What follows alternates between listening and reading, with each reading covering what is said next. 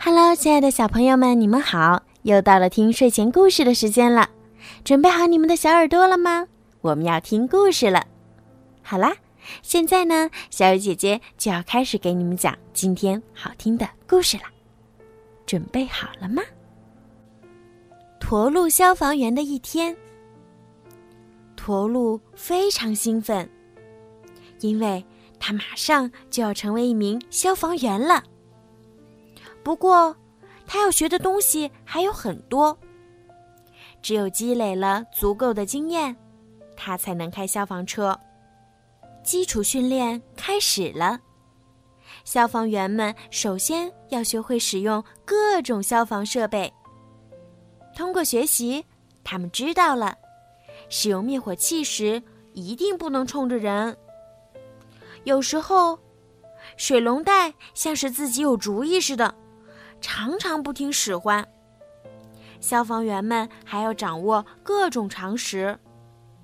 这些常识在救人的时候往往是非常管用的。要知道，安全网是用来救人的，可不能把它当蹦床玩哟。辛苦的训练结束后，消防员们加入了警戒队，这是蓝色警戒队。他们要值夜班。驼鹿加入了红色警戒队，他们白天上班。队员们个个都非常勇敢，时刻准备着应对任何突发情况。他们一共有二十四只靴子呢。猫头鹰在消防监控室工作，他一收到求救信号，就会马上通知消防员。消防员们必须在第一时间冲出去救人。顺着杆子往下滑，要比走楼梯快多了。尤其是当你昏昏欲睡的时候。驼鹿学着在最短的时间内完成准备工作。嗯，个人防护装备可真重啊！有氧气瓶、护目镜、头盔、手套、靴子。呜呜呜！只用了两分钟，消防员们就做好准备，准备出发了。不过，驼鹿还不能开消防车。于是，当消防车向前行驶的时候，他就大喊。嗯，虽然这没什么必要，但是，哼哼，他觉得很有趣儿。消防员的工作并不仅仅是救火。瞧，一只鹰猴被困在高高的长颈鹿的头顶，怎么也不敢下来；一只鸵鸟的头卡在了下水道里；一条腊肠犬不小心卡在了排水管里。还有一头猪，陷进了泥坑。消防员们得使出浑身的力气，才能把它拽出来。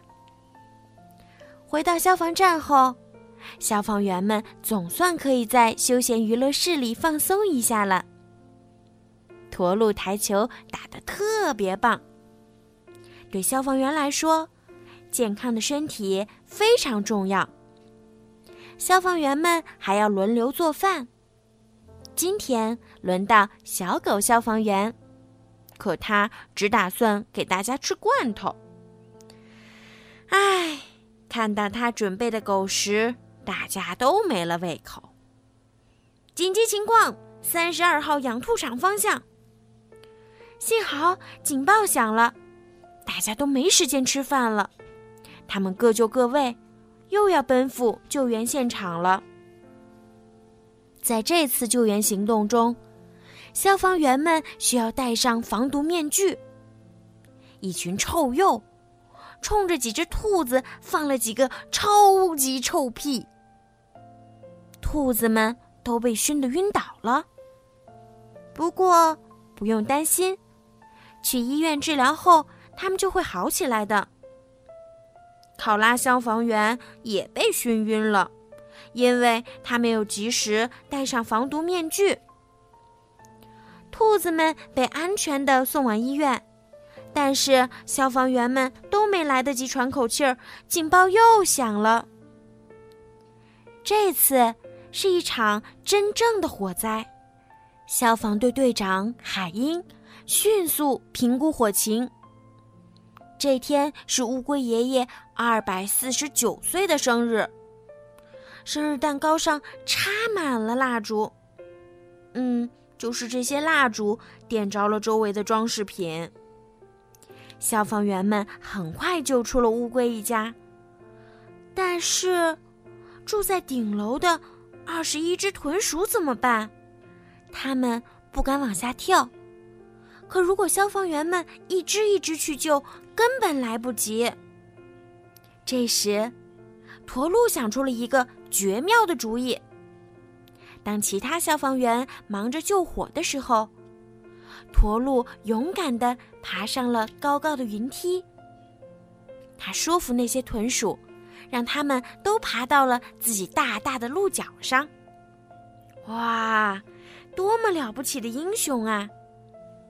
大家纷纷夸奖驼鹿勇敢机智，消防队队长海英授予他一枚闪亮的勋章。